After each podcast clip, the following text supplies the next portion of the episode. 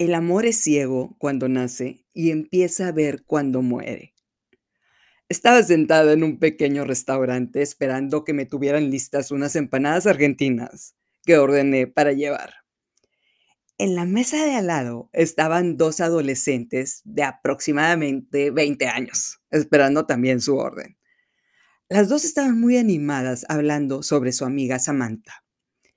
Y yo estaba tratando de concentrarme en el libro que estaba leyendo, pero la plática de estas mujeres me distraía. O sea, siempre le toca el mismo tipo infiel, a pesar de que todos le han jurado lealtad.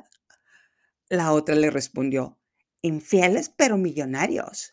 La llevan a cenar y a una discoteca cada fin de semana sin excepción. Luego terminan dejándola. Pobre Samantha. Y cuando oí esto, me reí. Las dos voltearon a verme como si estuviera espiando su conversación y bajaron la voz. Sentí que estaba escuchando un programa de chismes. Y estas dos mujeres insistían que Samantha necesitaba ir con los brujos de Catemaco para que le quitaran esa mala racha. y me volví a reír. Tipo, dijo una de estas mujeres en voz alta. La señora que me vendió las empanadas me dijo que ya estaba lista mi orden y me levanté a recogerla. Cuando caminé rumbo a la salida, una de estas veinteañeras, la viva imagen de Cindy la Regia, me dijo, ¿algo que quiera opinar sobre lo que escuchó? Volté a ver a todos lados para ver si le estaba hablando a una abuelita que estaba sentada en alguna mesa, pero solo estaba yo. Cindy la Regia me estaba hablando de usted. Oh, Dado que me hizo sentir anciana, le respondí en automático, déjame contarte la fábula de la rana y el escorpión, la cual relata que un escorpión le pidió ayuda a la rana para pasar del otro lado del río. La rana era un animal de buena voluntad, por lo que dejó al escorpión subirse a su tronco. Al cruzar el río, en medio de este, el escorpión la picó y la envenenó. La rana le dijo, ¿por qué hiciste eso? Ahora los dos vamos a morir. El escorpión le respondió, no pude evitarlo. Esta es mi naturaleza. Al ver la cara de duda de estas dos adolescentes, continué. Es probable que tu amiga Samantha busque a hombres infieles a los cuales les pide que cambien su naturaleza. O también es probable que no sean millonarios y cuando a estos hombres ya no les alcanza el dinero para seguir patrocinando a Samantha, decidan dejarla. Una de estas niñas sacó lentamente su teléfono de la bolsa, me tomó video y dijo, ¿alguien conoce a esta señora tipo súper metiche y súper negativa, que le gustan los escorpiones que cruzan los ríos y que tiene hate contra mi amiga Samantha, tipo en súper mala vibra. O sea, para que alguien le pueda decir que no se meta en conversaciones de tipo terceras mujeres. Y me reí. Ya me imaginaba a mi hija hablándome para decirme, ¿por qué te estás haciendo viral en TikTok? ¿Por qué estás opinando en conversaciones de terceras personas? ¿Te gustan los escorpiones? ¡Yu! ¿Tipo mamá? Cero cool. Pero bueno, no pasó. Hasta el momento ni soy viral, ni nadie me ha reconocido, o por lo menos no me han tagueado en el video. Y sigo con la creencia de que Samantha no necesita los brujos de Catemaco. Necesita dejar de imaginarse príncipes azules, cuando en realidad lo que encuentra en la orilla del río camina como escorpión, pica como escorpión y luce como escorpión. En palabras elegantes, esta fábula del escorpión nos deja tres lecciones. Una, la naturaleza de las personas siempre sale a flote. Número dos, cuando salga, no trates de justificar al escorpión al llamarlo un príncipe azul con errores. Número tres, la naturaleza del escorpión invariablemente acabará con las razones que te mantienen a flote. Sean ustedes bienvenidas al episodio 64 de Se empieza de cero. Muchísimas gracias por ser parte de esta comunidad de mujeres que tratamos de desprogramar todo lo que no nos ha sumado en nuestra vida y quitar lo que ha sido un obstáculo para poder avanzar en ser productivas y salir del lugar que nos está quemando. Espero, estimado 19%, que ya hayan visto la serie Los Anillos de Poder de Amazon Prime, porque el día de hoy hablaremos del gran spoiler de la primera temporada de la serie. En el episodio 62 de este podcast, hablamos de cómo Galadriel, nuestra heroína, fue premiada por el rey, digamos premiada entre comillas, para irse al reino de Valinor, el paraíso de los elfos, en el cual iba a tener paz e iba a vivir en armonía.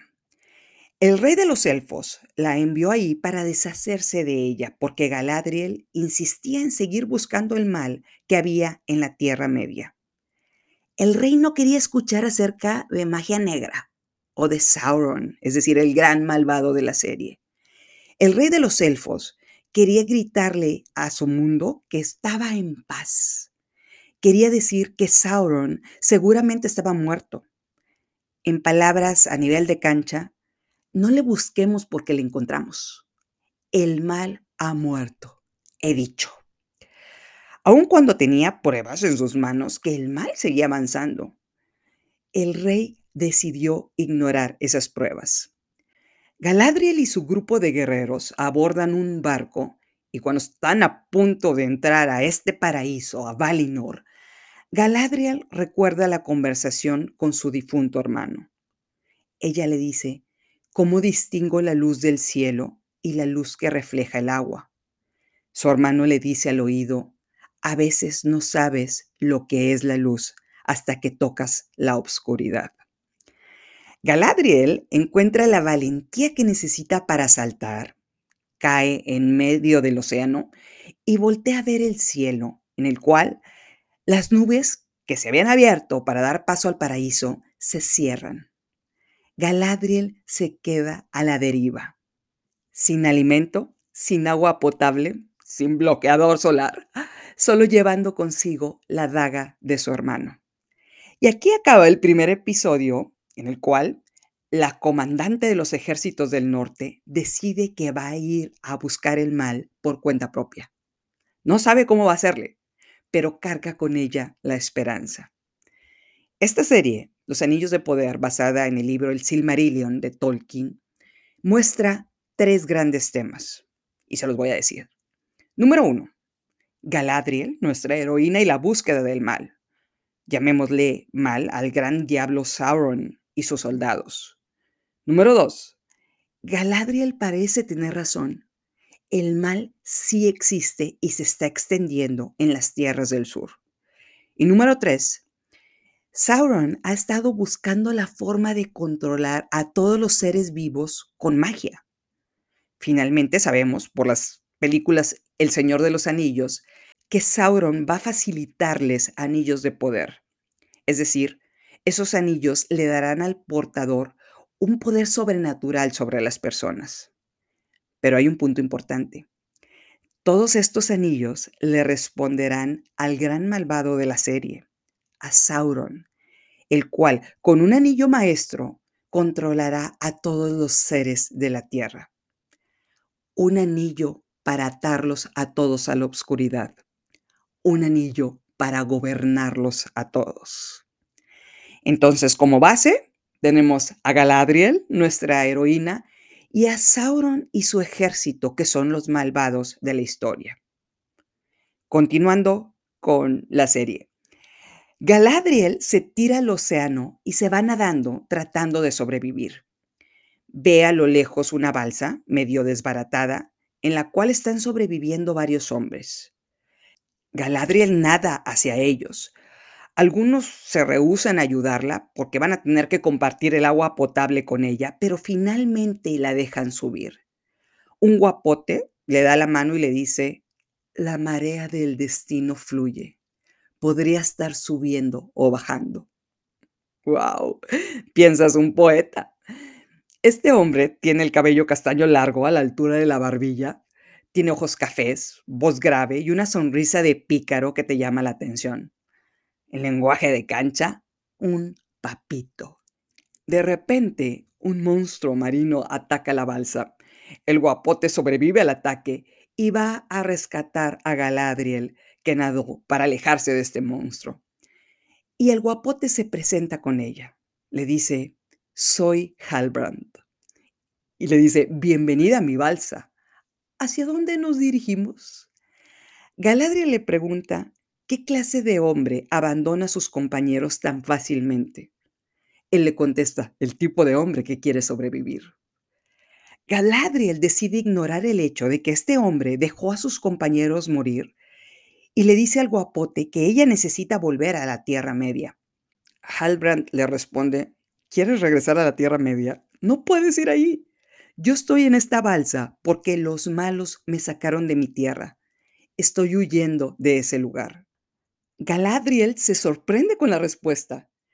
Esas palabras las había estado buscando por siglos. Efectivamente, el mal sigue vivo. Ella tenía razón.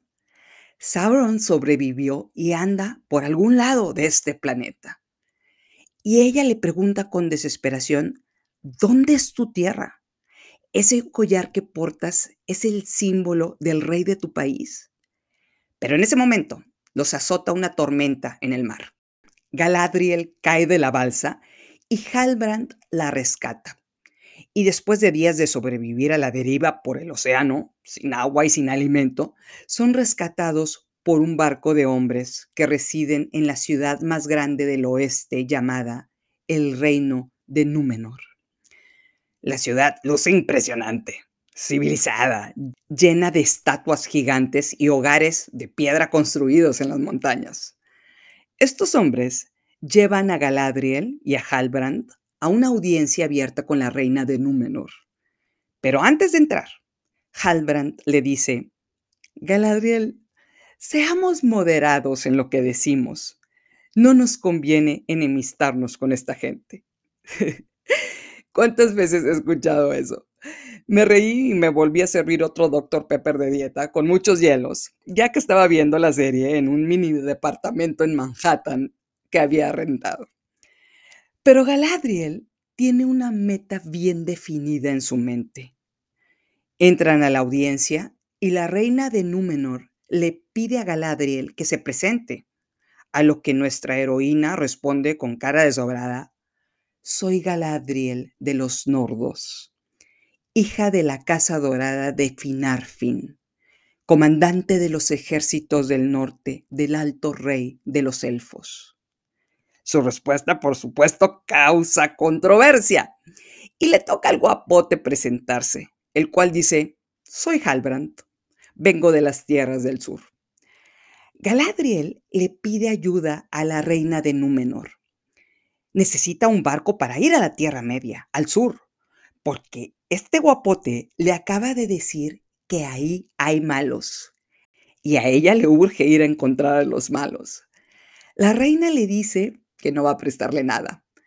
Galadriel le responde que de una forma o de otra se irá de ese lugar. Pantera Galadriel. Cuando la reina está a punto de mandarla tras las rejas, Halbrand, este guapote de la balsa, dice en voz alta, aquí todos somos cuates.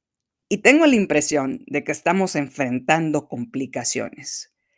¿Qué les parece si Galadriel y yo nos quedamos aquí unos días en Númenor y le damos tiempo a usted, reina, y a sus asesores para evaluar nuestra solicitud? Y el alboroto se calma. Aceptan la propuesta de Halbrand.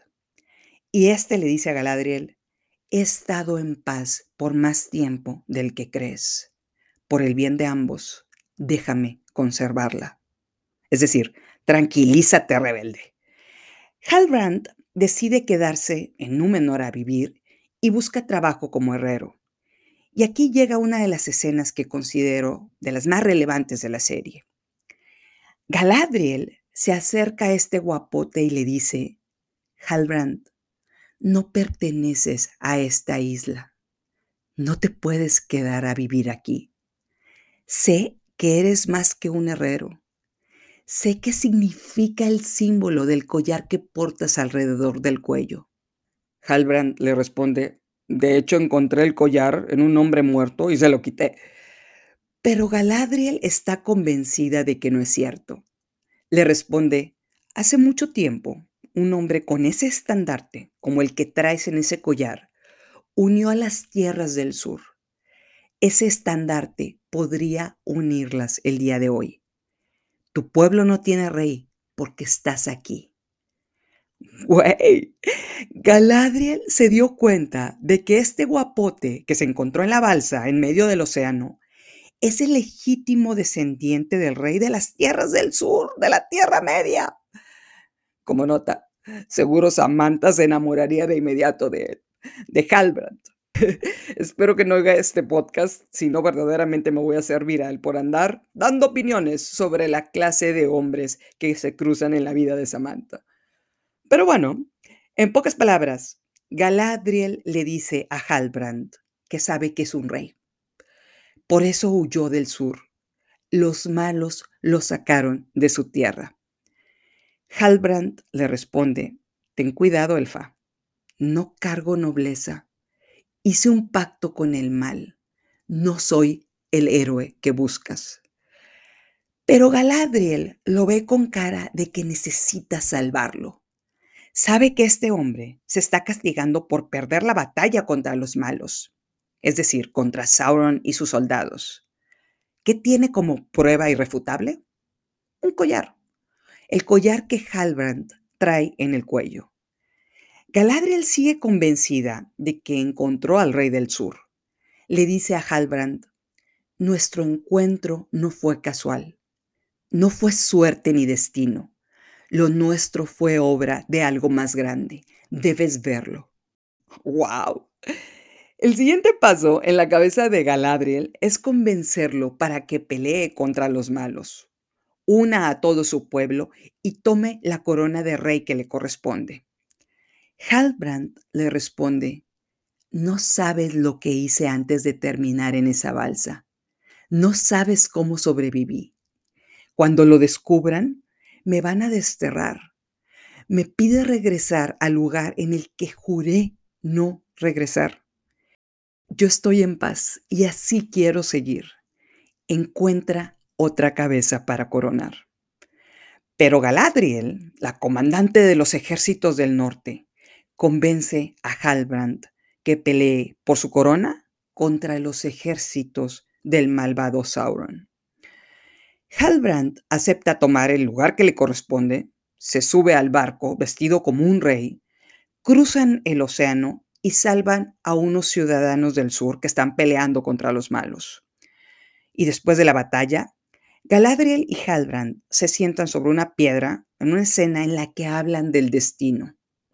A los minions en mi mente les empezaron a salir corazoncitos de los jumpers al ver esta escena. Halbrand le dice Pensé que nunca me iba a poder librar de todo el mal que he hecho, pero hoy eso cambió. Al luchar a tu lado, sentí que si pudiera aferrarme a ese sentimiento y conservarlo conmigo para siempre, podría volver a sentirme vivo. Y Galadriel le responde, yo también lo sentí. Es algo poderoso. No, pues wow.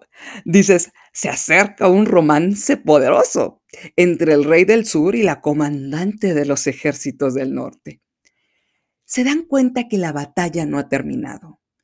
Halbrand termina herido en un segundo combate y Galadriel, en su afán por salvarlo, lo lleva a la ciudad de los elfos. Y llegan a la ciudad después de varios días de cabalgar sin descanso. Los elfos le preguntan a Galadriel cómo se topó con el rey de las tierras del sur. Pero Galadriel no tiene una respuesta a esa pregunta. Sigue enfocada en encontrar a los malos y al jefe de todos estos, el malvado Sauron. Pasan unos días. Halbrand, ya recuperado por la medicina de los elfos, camina en la ciudad y por accidente entra al taller del herrero Celebrimbor el herrero más famoso de los elfos. Halbrand le pregunta qué es el material luminoso que tiene ahí. Celebrimbor le contesta que este material es tan poco que no es suficiente para protegerse de los malos con magia. Si tuviera mucho de este material, podría fabricar un objeto poderoso. Halbrand le responde, ¿ya has intentado combinarlo con otros materiales? Si algo sé, es que la alineación correcta amplifica los efectos de un material. Verás, de donde yo vengo, los materiales preciosos están escasos. He elaborado espadas más livianas y fuertes al agregar níquel al hierro. Celebrimbor le responde que es una sugerencia intrigante. Halbrand le dice, considera mi sugerencia un regalo. El herrero se convence de que si elabora un anillo con este material, va a permitirle hacer que el poder se refleje en un círculo ininterrumpido es decir, poder ilimitado para el portador del anillo. Galadriel le pregunta cómo llegó a esta conclusión. El herrero le dijo, estaba hablando con el rey de las tierras del sur y de él fue la idea. Y Galadriel empieza a escuchar y a tomar conciencia. Algo aquí no cuadra. ¿Por qué Halbrand está dándoles ideas de elaborar anillos. Pasa de lo que parece un estado de negación a un estado de conciencia. Galadriel solicita que le traigan todos los pergaminos que existen sobre el linaje de los reyes del sur y ve cómo Halbrand continúa trabajando con los herreros haciendo sugerencias para que elaboren el anillo poderoso. Palabras claves que Galadriel trae a la conciencia. Número uno, se sabe que Sauron, el gran malvado, es herrero. Número dos, Sauron quería forjar anillos de poder para controlar a cada ser en la Tierra Media. Número tres, Halbrand estaba herido. ¿Cómo se recuperó tan rápido y por accidente encontró al herrero más famoso de los elfos y le dio una idea de cómo crear un anillo. Galadriel recibe el pergamino con el linaje de los reyes del sur y se da cuenta que este linaje acabó hace siglos. No hay un humano en el planeta que sea el descendiente de las tierras del sur. Oh dolor. ¿Y ahora? Galadriel va a enfrentar a Halbrand y le pregunta, ¿quién eres? Él, al darse cuenta de que Galadriel decidió salir de su autoinventado cuento de princesas y reyes, le responde, he estado despierto desde antes de que se rompiera el primer silencio. He tenido muchos nombres. Cuando vi esta escena, saqué los chocolates que había comprado. Al igual que Galadriel, me rehusaba a creer que el guapote Halbrand fuera Sauron, el mismísimo demonio.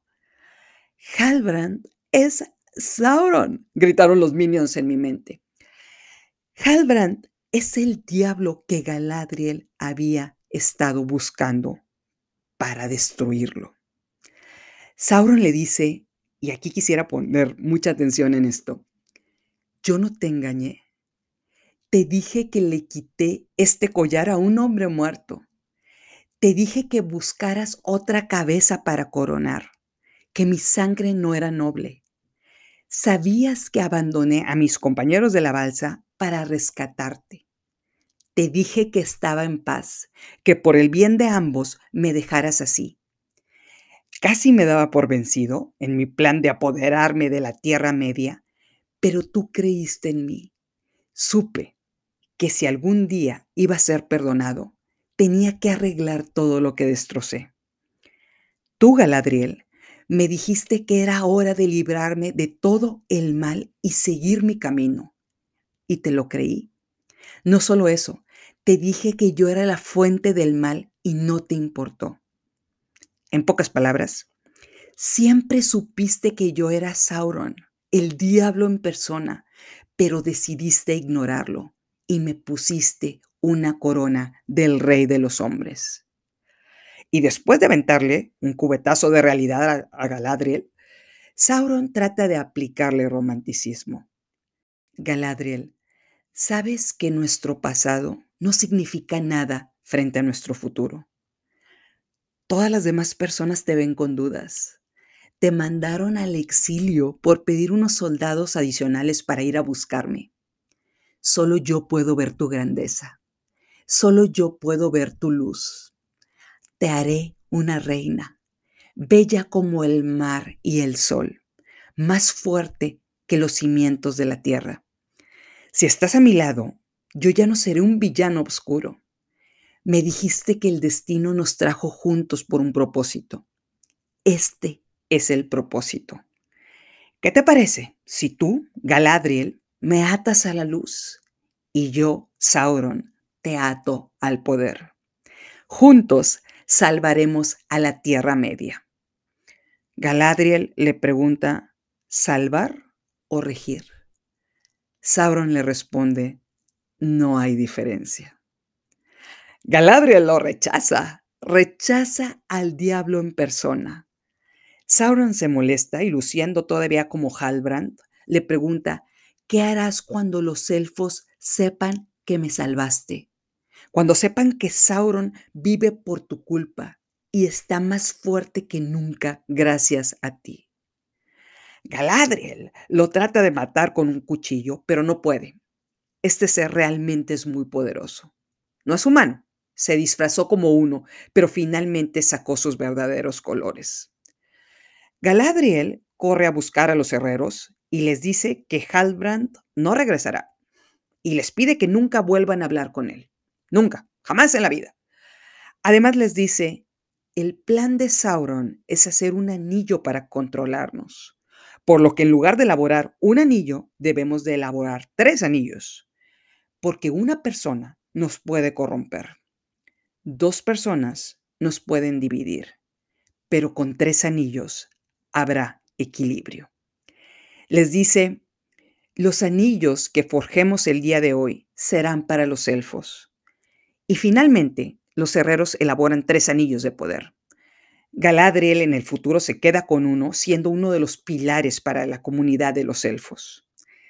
Y aquí acaba la primera temporada de la serie Los Anillos de Poder. Galadriel termina haciendo lo que el mundo temía de ella. Esta mujer trajo de vuelta al mal que quería extinguir. El mismo viento que busca apagar un fuego puede esparcirlo. Bueno, ella lo esparció. Esparció a Sauron a todo el planeta y le dio una motivación adicional para seguir viviendo. ¿Por qué lo hizo? Podríamos decir que por romanticismo, pero una teoría más sólida sería que por estar distraída para buscar el mal, terminó coronando a este diablo como el rey de los hombres. El amor es ciego y empieza a ver cuando muere. Y yo creo que todas podríamos pensar en algún momento en el que el amor en nuestra vida era ciego. Y aquí permítanme decirles, lo único que tenía Galadriel como prueba para coronarlo como el rey era un collar con un símbolo. Este diablo le dijo que le había quitado este collar a un hombre muerto. Y Galadriel en su mente se creó una novela para salvar a un rey que estaba atormentado por su pasado y por los errores que cometió. Y aquí podríamos reaccionar diciendo, si le pasó a Galadriel de los Nordos, hija de la Casa Dorada de Finarfin, comandante de los ejércitos del norte, del alto rey de los elfos, ¿qué nos deja a las simples mortales? Quisiera hacerles la pregunta. ¿Sauron realmente engañó a Galadriel? ¿O fue Galadriel la que le puso la corona del rey de los hombres del sur, cancelando hechos y pruebas? Estimado 19%, con esta historia de Galadriel y Sauron les presento al segundo infierno, el humano al que coronamos como rey. Hay un dicho que dice, cuando alguien te muestre sus verdaderos colores, no trates de cambiárselos. No podemos evitar toparnos escorpiones en nuestra vida. Aquellos a los que apoyamos como muestra de buena voluntad pero respondieron a esta cortesía atacándonos hasta casi matarnos. Se vale cometer errores. Pero ¿qué pasa con todos los demás escorpiones a los que nos topamos y decimos, esta vez será diferente? Él no es un escorpión. Ya aprendí mi lección. Aunque se vea como escorpión, camine como escorpión y pique como escorpión. En palabras de Halbrand, la marea del destino fluye. Podría estar subiendo o bajando. Y esa marea nos puede llevar a enfrentar al malvado con look de renegado, pelo largo y sonrisa encantadora. Es nuestra elección tropezar con la misma piedra o aprender de nuestros errores. Galadriel tropezó con esa piedra, pero aprendió de su error. Su respuesta no fue, decidí darle a Sauron una segunda oportunidad. Ha pasado por muchos traumas en su vida y me los confesó todos. Lo quiero ayudar, lo quiero salvar. La respuesta de Galadriel fue, Halbrand se fue y nadie puede volver a hablar con él nunca. Y si de algo estoy convencida, es que la vida nos repetirá las lecciones hasta que decidamos entenderlas. En palabras de este podcast, si sigues siendo víctima de tu drama, la vida te seguirá mandando villanos. Y más allá de historias de desamor y de traición, que de esas debe haber millones, quisiera ponerles un par de ejemplos de situaciones que he pasado en las que nos hemos negado a ver los hechos y a coronar a humanos como reyes. Aquí les doy el primer ejemplo. Yo necesitaba contratar a una gerente de ventas y recibí un currículum de una señora. Cuando la entrevisté, me quedé impresionada. Me di cuenta que esa mujer era la más vendedora, aventada, luchona, guerrera y pantera que había conocido en mi vida. O por lo menos así me hizo pensar con varias historietas de cómo consiguió clientes de forma excepcional. Me dejó impresionada con la entrevista supe que era lo que estaba buscando. Pero por protocolo le pedí que tomara unos exámenes psicométricos. Días después, recibí los resultados. Estos exámenes me mostraron que esa pantera no era una pantera, sino una osita dormilona a la que le gustaba invernar. Es decir, no le gustaba esforzarse, le interesaba más la autoridad que los resultados y tenía un problema para relacionarse con sus superiores. Cuando recibí los resultados, en lugar de dudar de esta pantera, dije, debería de cambiar del despacho que hace estos exámenes psicométricos. ¿Cómo que a esta mujer no le gusta esforzarse? Esta mujer es una supervendedora. Simplemente lo sé. Tiré los resultados a la basura y le puse a esta mujer la corona de Halbrand. Super sueldo fijo, un bono variable en caso de llegar a resultados, seguros de gastos médicos, y nada más me faltó decirle que iba a cuidarle a los niños si se quedaba sin ayuda. No recuerdo haberle pagado tanto dinero a ninguno de mis empleados. Pero bueno, se vendió muy bien y negoció su sueldo como la pantera que creía que era. Primera semana, una fiera. Iba por todas las cuentas de clientes de forma impresionante. Segunda semana, los reportes que me envió estaban equivocados. Y dije, debe ser un error. Tercera semana, la pantera me pide que le contrate un asistente porque está pesada la carga de trabajo. Acepto contratarle un asistente y tengo que pagar un sueldo adicional. Cuarta semana, me doy cuenta que la pantera se tomó vacaciones sin aviso y puso al asistente a que le hiciera las citas, fuera a conseguir clientes y me mandara a mí los reportes. Cuando le hablé y le pregunté qué hacía fuera de la ciudad, me respondió que se tomó unas vacaciones porque el trabajo era muy estresante y sinceramente hacer mis reportes le estaba causando migraña.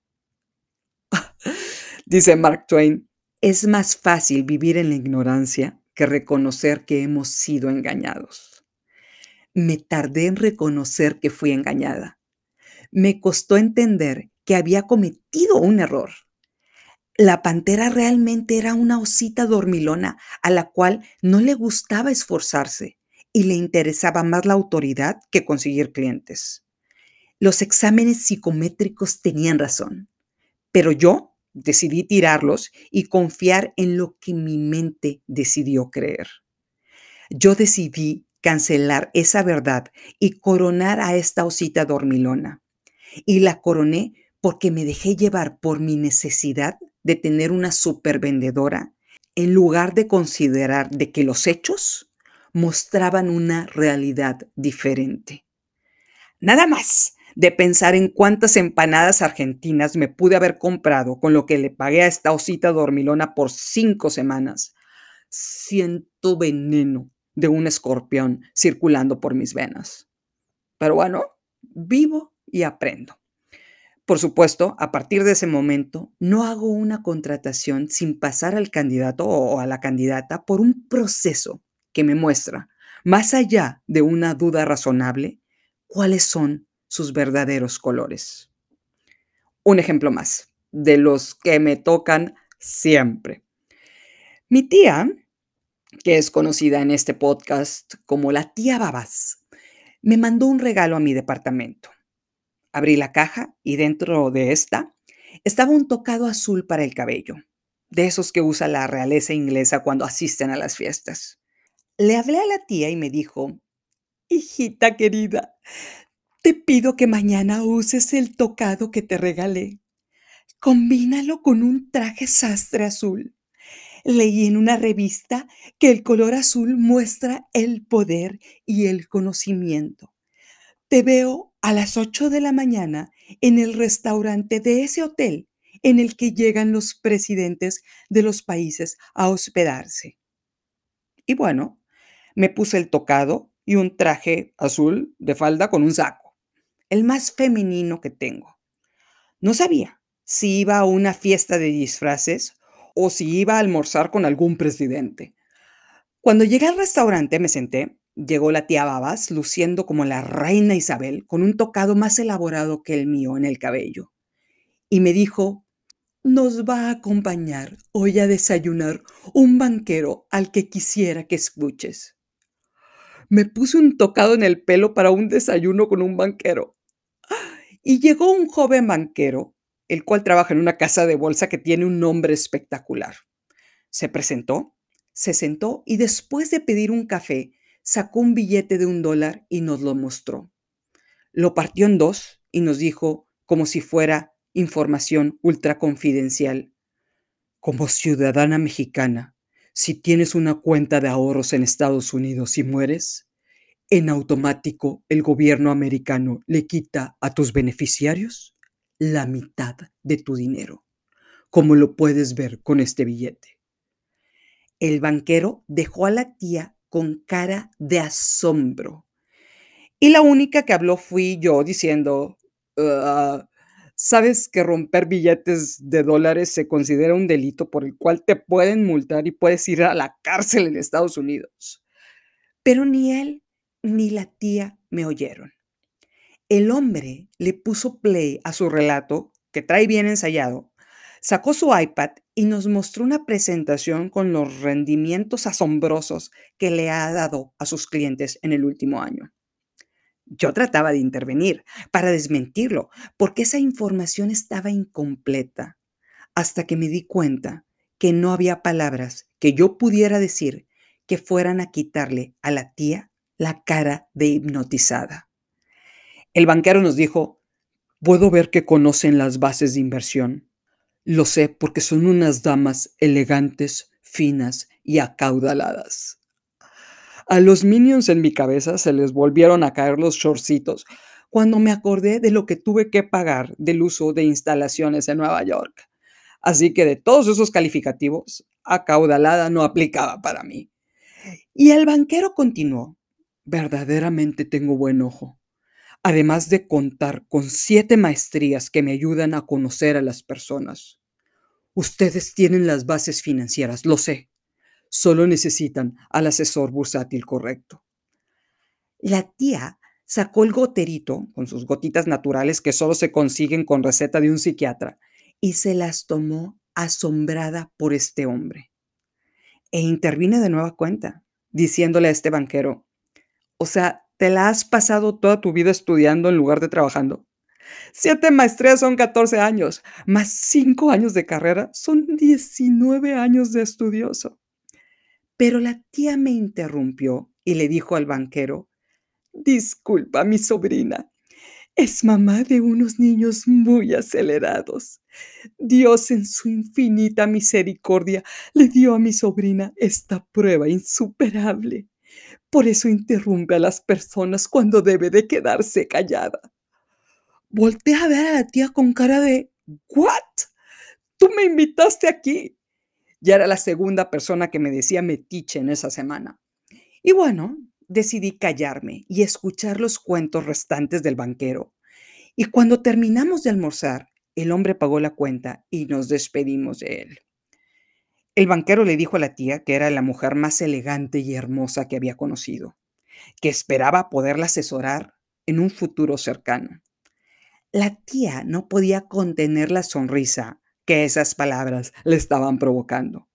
Le dio la mano para que este hombre la besara como si fuera el príncipe azul y luego él volteó a verme y me dijo, fue un placer conocerte. Cuando se fue, la tía me pidió que me sentara para platicar unos minutos y me dijo, gracias por acompañarme con este experto banquero súper profesional, hijita. Yo creo que debes de creerle a él. Tiene siete maestrías. Mi respuesta fue, tía, he oído más mentiras de este hombre en este desayuno que de todos mis hijos juntos en el último año, especialmente cuando les pregunto quién se comió mis gomitas enchiladas. Pero la tía seguía acomodándose el tocado que traía en el cabello y me dijo, quiero decirte lo que nadie en la familia se ha atrevido a hacer. Y te lo voy a decir con el corazón en la mano porque te quiero mucho se puso la mano en el pecho y me dijo, hijita, no vas a conseguir un segundo marido si sigues dándole la contra a todos los hombres. Si no puedes controlarte, por favor enfócate a cuidar a tus cuatro angelitos de Dios en lugar de hacer tantas preguntas. Dios, como una prueba de vida, te dio a esos chamaquitos con tanta energía tanta que se le pasó la mano, tan inquietitos, tan ocurrentes, tan tremenditos. Algo has de haber hecho en alguna otra vida para pagar este pecado en esta vida, hijita. Compra veladoras y pide perdón para que se te enderecen esos chamaquitos. Quiero que sepas algo que nadie se ha atrevido a decirte. Tus hijos no son normales, son especiales. y justo cuando le quería responder, sacó su goterito y le tomó doble dosis a sus gotitas naturales. Gozosa la tía con su goterito. Juntó los labios y movió la cabeza diciendo que sí en varias direcciones, con ritmo, para convencerse de que lo que me estaba diciendo era una revelación y lo hacía desde el fondo de su corazón. Y pensé viendo su movimiento rítmico de cabeza. Nunca en nuestra historia ha habido tanto acceso a la información y nunca se ha visto tanto rechazo para ver la realidad. No importaba qué fuera a decirle a la tía, ella no iba a escuchar. Ella ya había coronado a este banquero con la corona de Halbrand. Ella estaba convencida de que este hombre era un experto y yo era la que tenía que comprar veladoras y cerrar la boca si quería conseguir un segundo marido que quisiera cargar con una flota de cuatro velociraptores especiales. No importó que la tía conociera toda mi trayectoria como financiera. Ella escuchó de este hombre siete maestrías y dijo, este es el rey de los bancos. Al igual que Galadriel, cuando vio un collar que traía Halbrand en el cuello. Lo coronó sin evidencias, lo coronó creándose una historia alrededor de un pequeño detalle. Lo anterior me lleva a, en general, las personas odiamos que nos digan que fuimos engañadas. Algunas personas prefieren vivir en ignorancia que reconocer que cometieron un error. Es una verdad absoluta. Pero cuando alguien te muestre sus verdaderos colores, no trates de cambiárselos. Porque la frustración de decir, dentro de mí siempre lo supe.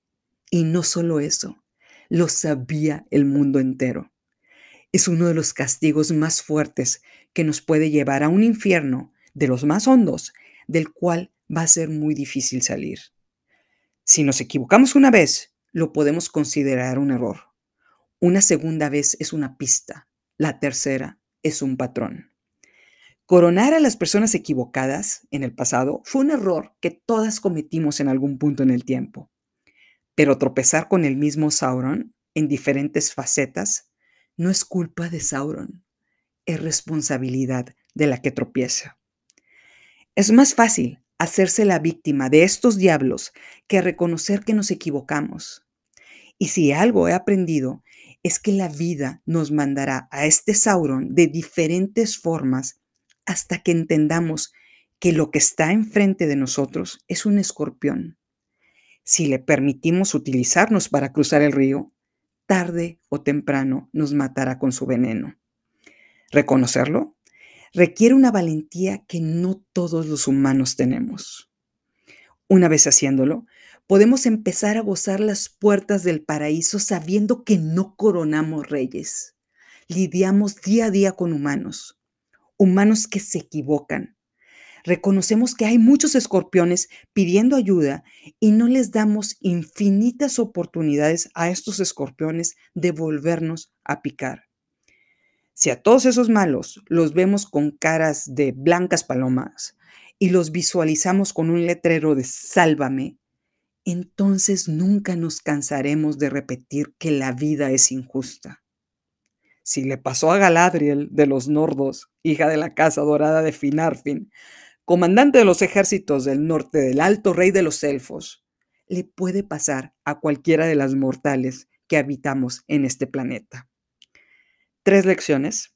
Número uno, la naturaleza de las personas siempre sale a flote. Número dos, cuando salga, no trates de justificar al escorpión llamándolo un mortal con errores. Número 3. La naturaleza del escorpión invariablemente acabará con los salvavidas que nos mantienen a flote. Y cuando lo haga, nos sentiremos como las piedras que van cayendo en la oscuridad hasta tocar fondo. Una vez que pasemos esta prueba de no coronar a cualquier escorpión y lleguemos a este paraíso, la pregunta que nos queda es, ¿qué hacemos con la corona de Halbrand? Y de eso hablaremos en el episodio adicional. Muchas gracias por escuchar este podcast. Recuerda que estamos juntas en esto. Esta es tu comunidad y esta es tu tribu. Soy Liz Delgado Gracias por escuchar el episodio 64 de Se empieza de cero.